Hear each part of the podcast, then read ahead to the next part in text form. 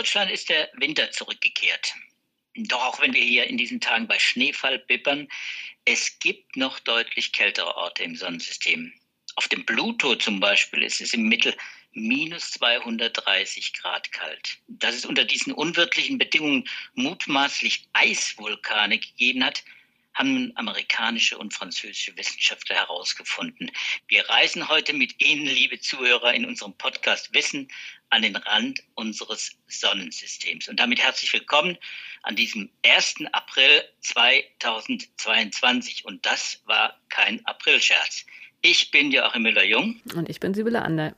Wir sind beide Wissenschaftsredakteure im Ressort Natur und Wissenschaft der FAZ und berichten regelmäßig seit mehr als zwei Jahren über die Pandemie, aber nicht nur über die Pandemie, denn hin und wieder gibt es spannende Paper, über die wir hier in unserem Podcast berichten und über die wir gerne für Sie auch diskutieren. Ich bin Biologe und begleite die Klimaforschung und die Medizin. Sibylle ist in unserem Ressort Astrophysikerin und sie ist Philosophin. Sibylle, wir haben eine lange Reise vor uns. Neun Jahre hat New Horizon, die Sonde der NASA, bis zum Pluto. Und es war eine Reise mit Folgen. Äh, es gab viel Diskussion danach. Pluto wurde buchstäblich berühmt, berühmter äh, äh als äh, manch anderer Planet, äh, der viel, viel größer ist. und äh, der viele Diskussionen ausgelöst hat, über die wollen wir uns heute auch äh, nochmal unterhalten. Aber diese neue Entdeckung äh, die New Horizon äh, gemacht hat, äh, und zwar 2016, richtig? 15 ist die Sonde vorbeigeflogen im Juli. Allerdings sind die Daten immer noch in der Auswertung und insofern ist es nicht so ungewöhnlich, dass es jetzt immer noch neue Veröffentlichungen gibt, die sich auf die damaligen Beobachtungsdaten beziehen und über so eine Veröffentlichung, die im Journal Nature Communications erschienen ist, wollen wir heute reden, auch über andere Dinge. Ich finde, Pluto ist ein ganz toller Zwergplanet, Explanet, du hast es schon angedeutet. Ähm, als du gerade die Einleitung gemacht hast, ist mir aufgefallen, man hätte heute natürlich auch eine schöne April-Scherz-Folge machen können mit irgendwelchen schönen äh, Nerd-April-Scherz-Veröffentlichungen, aber ähm, da können wir jetzt mal gleich vorweg sagen, das, was wir hier heute diskutieren, das ist alles sehr ernst und ähm, ja, also einfach Pluto, weil es ein schönes Thema ist. Und ich finde, es ist ein Himmelskörper in unserem Sonnensystem, über den man tendenziell vielleicht auch zu wenig weiß. Man kennt dieses wunderschöne Bild, ähm, das uns 2015 geschickt wurde von der New Horizons Sonde, ähm, wo plötzlich deutlich wurde, auf Plutos Oberfläche gibt es etwas, was wie ein Herz aussieht. Eine große helle Fläche. Und genau deswegen habe ich jetzt gedacht, das wäre wirklich ein April-Scherz, diese Neuveröffentlichung äh, Eisvulkane, äh, da denkt man, naja, Vulkane, das heißt, da wird Feuer gespeit, buchstäblich Feuer. Da ist die Hölle los auf diesem Planeten und das bei minus 230 Grad, das ist eben kaum vorstellbar. Das scheint mir auch als Nichtphysiker fast unmöglich. Und deswegen dachte ich erst, naja, das war vielleicht dann doch ein verfrühter Aprilscherz in Nature Communications. Das war es nicht. Und äh, deswegen haben wir das Thema auch so gerne aufgenommen heute. Aber jetzt erzähl mal, dieser Pluto, was, warum hat man den, den nach äh, so vielen Jahren, in denen er quasi, ähm, ähm, ja, äh, vergessen worden war, nämlich nach dieser großen Debatte um, die, um, die, um den Zwergplanetenstatus, hat man ja nicht viel gehört. Warum ist er denn plötzlich so interessant geworden für uns? Und was macht diese, diese Eisvulkane so interessant auf diesem Planeten? Boah, das waren jetzt aber echt sehr, sehr viele Fragen auf einmal. Ähm, warum ist Pluto so interessant geworden? Naja, man muss ja erstmal vielleicht sich so ein bisschen nochmal verdeutlichen, wo sich Pluto überhaupt befindet. Also Pluto ist ganz außen im Sonnensystem, im Kuipergürtel. Ähm, das heißt, ganz außerhalb der Planeten, äh, die wir kennen. Dort draußen ist es extrem kalt und im Kuipergürtel gibt es ganz, ganz viele kleine Himmelskörper, Gesteinsbrocken, überzogen von Eis, die sich dann ab und zu auch mal der Erde als Kometen nähern. Ähm, und das ist im Mittel, oder beziehungsweise der Pluto, der bewegt sich in einem Bereich, der ist ähm, so 30 bis 50 Mal so weit von der Sonne entfernt wie die Erde. Also ist schon wirklich ganz schön weit von der Sonne entfernt. Der Pluto ist sehr klein, ähm, weniger als 20 Prozent des Erddurchmessers, ist auch sehr leicht. also hat relativ wenig Masse, 0,2 Prozent der Erde. Ähm, braucht sehr, sehr lange, um einmal um die Sonne zu kommen. Er umkreist die Sonne in knapp 250 Jahren. Auch irgendwie schwer vorstellbar. Und hat eine relativ geneigte Bahn im Vergleich zur Ekliptik, also zur Bahnebene der anderen Planeten. Die sind ja alle so in einer Ebene verteilt. Der Pluto, der ähm, ist da sozusagen rausgekippt. Also ein Exot im Vergleich zu den anderen Planeten. Sehr weit weg, wie gesagt, daher auch sehr kalt, also da kommt nicht mehr besonders viel Strahlung an. Ähm, vielleicht fangen wir bei seiner Entdeckung an, also mal ganz, ganz von vorne, denn das finde ich ganz spannend, der wurde erst 1930 entdeckt, am 18. Februar. Ähm, und wie das bei Planetenentdeckungen oft so ist oder gewesen ist, ähm, hatte man gedacht, da muss es noch irgendwas geben, weil der Uranus sich anders bewegt hat als erwartet. Also man hat sich angeguckt auf der Grundlage der Gravitation der anderen Planeten, die man schon kannte, wie muss sich der Uranus bewegen, wenn nur die anderen Planeten ihn anziehen in einer besonderen Art und Weise. Und da gab es halt Abweichungen. Und so ist man erstmal auf den Neptun gekommen. Ähm, den hat man dann gezielt gesucht. Also man hat sozusagen ausgerechnet, wo müsste ein zusätzlicher Planet sein, damit der Uranus sich so bewegt, wie er sich bewegt. Den hat man dann 1846 entdeckt, und zwar ein Deutscher, Johann Gottfried Galle in Berlin. Ähm, der Neptun hat dann allerdings immer noch nicht wirklich erklären können, wie sich der Uranus bewegt. Da gab es immer noch Unstimmigkeiten und dadurch ist man dann darauf gekommen zu sagen, da muss es vielleicht noch einen Planeten geben, noch weiter außerhalb. Und daraufhin hat man angefangen, nach diesem zusätzlichen Planeten zu suchen.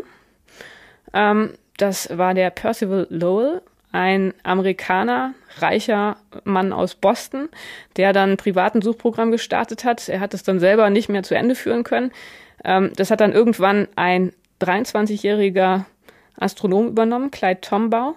Und der hat nach einem Jahr Suche dann tatsächlich den Pluto entdeckt. Und das war 1930, also ziemlich spät. Und äh, was dann noch so eine lustige, ähm, ein lustiger Schwenk in dieser Geschichte war, dass man dann später entdeckt hat, dass der Neptun eine andere Masse hat, als man vorher angenommen hat. Und wenn man diese neue korrigierte Masse äh, berücksichtigt, berücksichtigt hat, dann stimmte die Bahn von Uranus äh, so, wie man sie beobachtet. Das heißt, da hätte man Pluto gar nicht gebraucht.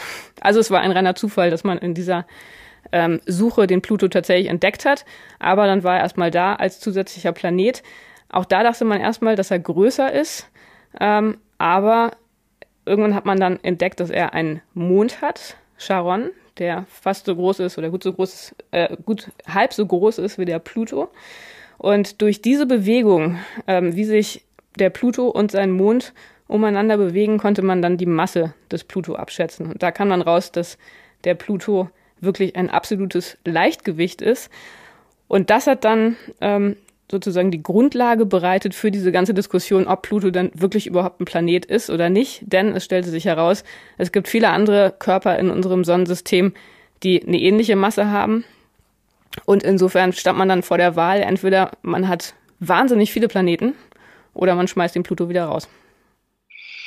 Es ist ein schönes äh, Beispiel dafür, äh, wenn man den Zuhörern erklären muss, äh, warum wir ein Thema ausgerechnet diesmal machen, jetzt wo die Corona-Pandemie wieder so aufblüht, äh, so als aufblüht in der, in der öffentlichen Debatte, äh, nämlich und wo es auch brisant ist, äh, es ist äh, eine Le ein Leidenschaftsthema von dir, Sibylle. Ich merke das. Äh, das kam jetzt sehr deutlich heraus und das ist auch gut so. Und deswegen machen wir ja auch diesen Podcast und machen solche Themen immer wieder gerne. Es ist wirklich ein sehr spannendes Thema. Das habe ich auch äh, spätestens, äh, habe ich vorher gefangen. Seitdem ist diese Diskussion eben um den Planetenstatus äh, des, äh, des, Plan des Pluto gibt.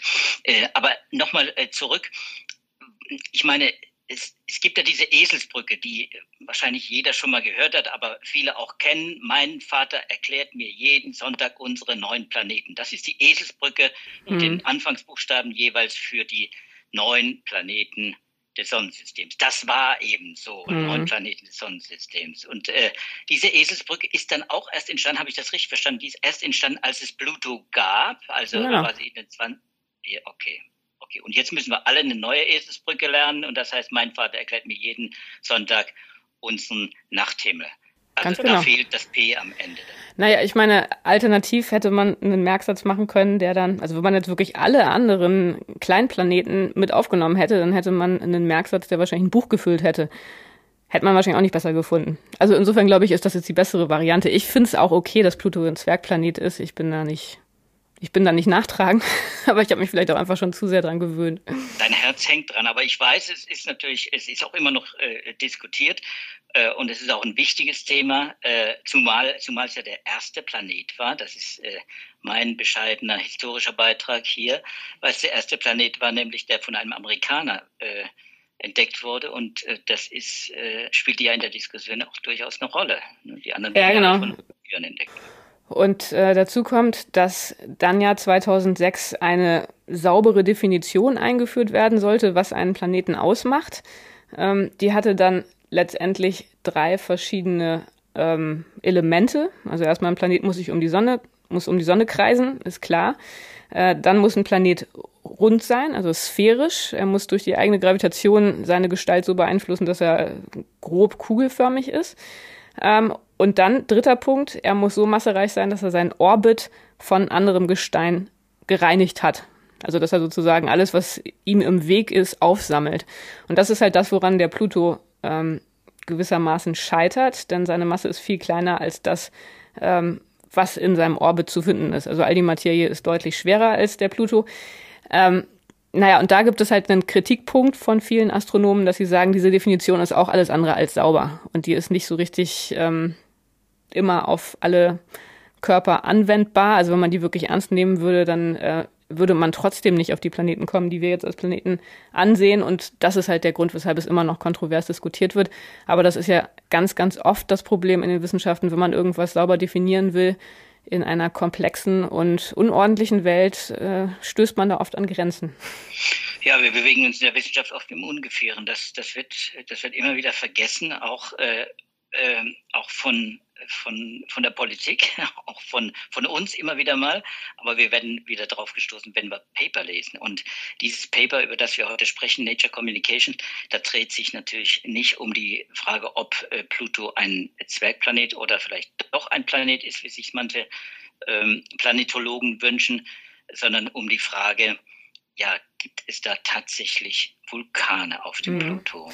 Eisvulkane, das ist natürlich schon wichtig, das zu sagen. Also wir sprechen da eben nicht über Feuer, denn du hattest es ja schon in der Einführung gesagt, es ist auf dem Pluto wahnsinnig kalt. Also minus 240 Grad bis minus 210 Grad Celsius. Da hat man sowieso nichts, was flüssig ist. Hat auch keine Atmosphäre der Pluto, insofern würde das alles sofort entweichen. Ähm, das ist eine Eisoberfläche. Also man hat da Stickstoffeis, man hat Methaneis, man hat Wassereis. Ähm, das ist es aber auch, was man da auf dem Pluto hat. Und insofern geht man dann davon aus, dass es tatsächlich sowas wie Vulkane gibt, aber die spucken dann kein Feuer, sondern Eis. Und die Grundlage für diese Spekulationen, das hatten wir ja schon erwähnt, sind diese neuen Daten, also so neu sind sie ja nicht mehr, aber die Daten der New Horizons Sonde. Das war damals schon auch wirklich was Tolles. Also Pluto ist ja einfach so weit weg, dass man ihn mit normalen Teleskopen kaum so richtig sehen kann. Also das Hubble Space Teleskop, was da ja äh, Maßstäbe setzt, das hatte eine Auflösung von so 500 Kilometern pro Pixel. Und wenn man sich Bilder vom Hubble Space Teleskop von Pluto anguckt, das ist äh, so ein gefleckter Fleck. Also man sieht da wirklich nicht besonders viel. Und als dann die New Horizons Sonde ähm, so in rund 12.000 Kilometer Entfernung an Pluto vorbeigeflogen ist, war es unglaublich. Also so wie wenn man, ich weiß nicht, Leute, die kurzsichtig sind, die können sich vielleicht noch an so Momente erinnern, ähm, als die Welt um sie herum plötzlich scharf wurde. Äh, ein bisschen war das so, dass man plötzlich gesehen hat, der hat eine unglaublich spannende, abwechslungsreiche Oberfläche mit ähm, großen Eisflächen mit äh, Hügeln, ganz unterschiedlich gefärbt. Und das hat dann natürlich viele Fragen aufgeworfen. Warum sieht diese Oberfläche so aus, wie sie aussieht? Und das ist jetzt ein weiterer Puzzlestein, um diese Frage zu beantworten. Ja, also man hat, äh, Sibylle, man hat einen dynamischen äh, Planeten oder Zwergplaneten, jetzt bleiben wir einfach bei dem Begriff auch Zwergplaneten, äh, entdeckt, äh, quasi mit New Horizon statt eines kalten Eisbrockens, den man im All vermutet, bei der Entfernung von der Sonne und äh, bei der Zusammensetzung. Und plötzlich haben sich da offenbar ganz neue Fragen gestellt. Also wenn der so dynamisch ja. ist, was passiert denn da auf der Oberfläche eigentlich? Na genau, also das ist, äh, ich nehme den Pluto immer ganz gerne so als Beispiel dafür, wie man als Astronom ähm, ja wirklich so ein bisschen vorgeht wie so ein Kriminalkommissar und versucht Fälle zu lösen. Also man findet da irgendwas vor und dann ist die Frage, warum ist das so? Was ist da passiert, dass das dort genauso aussieht, wie ich es beobachte? Und da ist der Pluto wirklich ein schönes Beispiel, weil man das schon an vielen Stellen so hatte. Ähm, ich hatte vorhin schon erwähnt, da gibt es ja diese herzförmige helle Region, die Tombau-Region. Der westliche Teil, das ist die Sputnik-Ebene. Und die Sputnik-Ebene, die ist äh, mit Stickstoff und ein bisschen Kohlenstoffeis gefüllt. Und wenn man sich ähm, die Oberfläche von Planeten anguckt, dann ist ja oft so eine Frage, wie alt ist denn die Oberfläche? Wann ist die Oberfläche entstanden? Um diese Frage zu beantworten, zählt man normalerweise Einschlagkrater. Denn die Logik ist ganz einfach, ähm, da schwirren unglaublich viele Gesteinsbrocken rum, also im Kuipergürtel sowieso. Ähm, man hat regelmäßige Einschläge auf der Oberfläche und je älter die Oberfläche ist, desto mehr Einschläge muss man dort vorfinden. Und ähm, das ist dann tatsächlich ja so eine Zählaufgabe, ähm, dass man dann sagen kann, wenn man im Mittel so und so viel Krater pro Quadratkilometer hat, dann muss die Fläche so und so alt sein. Und das ist das Interessante an Pluto, dass es da einige Regionen gibt, wo man wirklich kaum Einschläge findet. Das ist ähm, bei der Sputnik-Ebene so und das ist jetzt eben auch in dieser Region so, wo man die Spuren von Eisvulkanen vermutet. Ähm, diese Eisvulkane, die sind am Rand der Sputnik-Ebene. Das ist eine recht bergige Region mit ähm, zwei großen Hügeln, kann man so sagen. Die sind mehrere Kilometer hoch. Ähm, und die Flanken sind auch sehr hügelig. Und da ist aber die Frage, wie kommt es zu dieser hügeligen, bergigen ähm, Oberflächenformation? Wie kann die entstanden sein? Und die Tatsache, dass man da relativ wenig Krater findet, zeigt, dass sie noch sehr jung sein muss, diese Oberfläche. Also man schätzt das so auf nicht älter als ein bis zwei Milliarden Jahre. Zur Erinnerung, das Sonnensystem ist 4,6 Milliarden Jahre alt. Ähm, also insofern tatsächlich jung, auch wenn sich das jetzt für uns eher alt anhört. ähm, und insofern muss man irgendeinen Entstehungsmechanismus haben, der stattgefunden hat relativ lange, nachdem sich der Pluto geformt hat. Und ähm, das ist eben der Inhalt dieser Studie, dass die Wissenschaftler argumentieren, dass es von den verschiedenen Prozessen, die man sich da so vorstellen kann, also Erosionsprozesse zum Beispiel, ähm, dass sich die Oberfläche nachträglich äh, geformt haben könnte, ähm, oder dass sich irgendwelche ähm, Oberflächenbestandteile angehoben haben. Ähm, oder eben, dass es sich um Eisvulkane handeln könnte, also was dafür spricht. Und da sagen sie, es scheint tatsächlich so zu sein, dass es Eisvulkane sind. Ähm, das Eis, aus dem diese hügelige Region besteht, ist Wassereis. Das kann man dadurch sehen, dass ähm, Stickstoffeis und Methaneis, was man auch auf dem Pluto findet, ein sehr niedrigen Schmelzpunkt hat. Das heißt, diese Eisformen, die sind nicht wirklich hart auf dem Pluto, sondern eher so zähflüssig. Ähm, Stickstoffeis hat einen Schmelzpunkt von minus 210 Grad, Methaneis von minus 183 Grad. Das heißt, es ist nicht flüssig, aber man hat da schon eine, eine Form von Eis, die noch ja, zähflüssig zerfließen kann. Und man hätte insofern da keine Hügel, weil die mit der Zeit ähm, durch die Gravitation eingeebnet würden. Also das heißt, das. So, so Zahnpasta-artig stelle ich mir das vor. Ja, vielleicht noch ein bisschen härter als Zahnpasta, aber auf jeden Fall nichts, woraus man Berge bauen kann. Ähm, also insofern muss es Wassereis sein und auf diesem Wassereis ist eine Schicht Methaneis und dann gibt es auch noch so ein paar Flecken von Stickstoffeis. Das sind alles Informationen, die man auch aus den Daten der New Horizons Sonde bekommt. Und ähm, in dem Paper wird dann sehr überzeugend diskutiert, dass es eben Eisvulkanismus sein kann. Ähm, Eisvulkane entstehen dadurch, dass Eis ähm, ja, aufgewärmt wird, dadurch nach oben strebt, dann die Oberfläche durchbricht, ähm, sozusagen rausströmt äh, und dann an der Oberfläche wieder gefriert. Und das ist das, was man da direkt sieht. Das ist eine schöne Erklärung, aber, und darauf hattest du ja schon angespielt, die Frage ist, warum wird das Eis erwärmt? Also was treibt diesen Eisvulkanismus an? Und das ist eine Frage, die gar nicht so einfach zu beantworten ist und die sich auch schon vorher gestellt hat, als man sich überlegt hat, warum die Sputnik-Ebene so aussieht, wie sie aussieht. Also zur Erinnerung, Sputnik-Ebene ist der westliche Teil dieses Herzens, das man da so wunderschön hell sieht auf dem Pluto.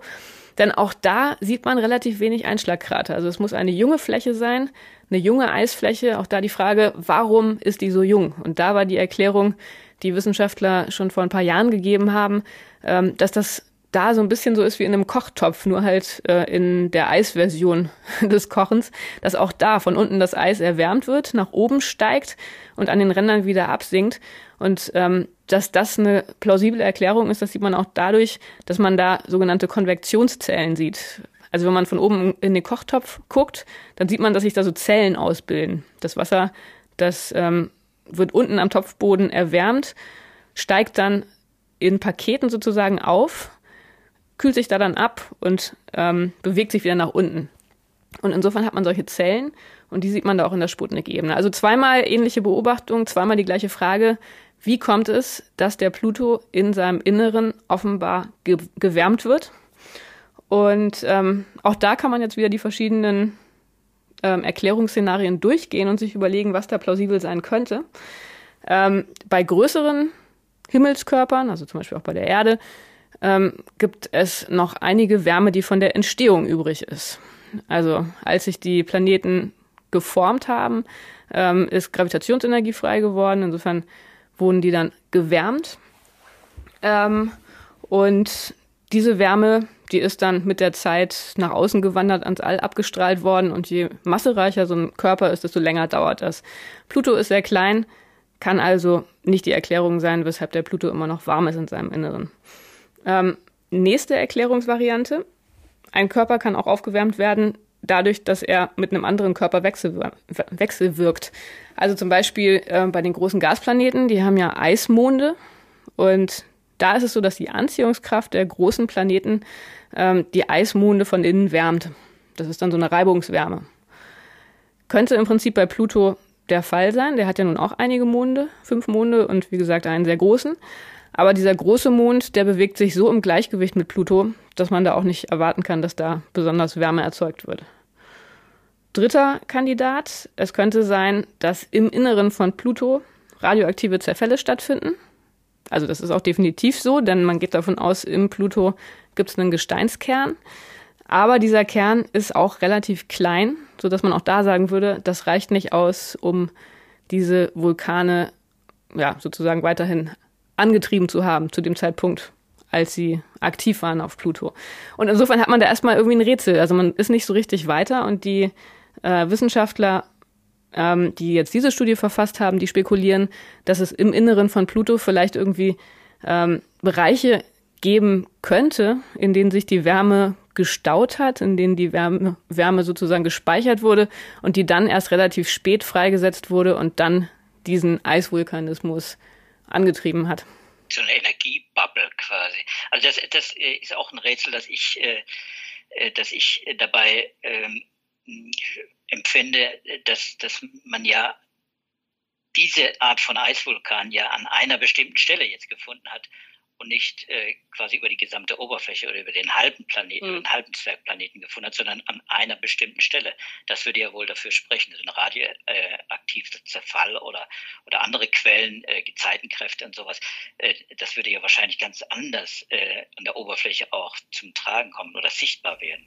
Ja, und in der Tat ist da diese Region auch von dem, was man jetzt bisher kennt durch die Daten, also New Horizons hat nicht die gesamte Oberfläche kartieren können, ähm, relativ einmalig. Also insofern hat das schon eine gewisse Plausibilität, aber man muss sagen, der Pluto birgt noch einige Geheimnisse.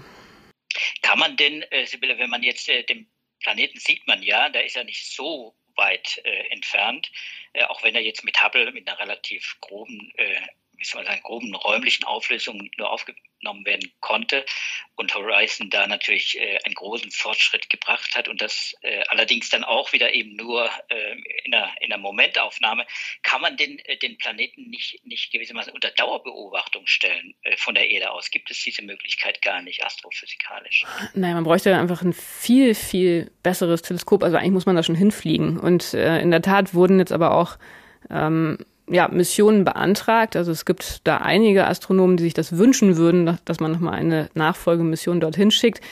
Es gibt aber natürlich viel Konkurrenz, was die Missionen angeht. Also wir erinnern uns, im letzten Jahr war Venus gerade ein sehr erfolgreicher Planet, ähm, zu dem neue Missionen geplant sind.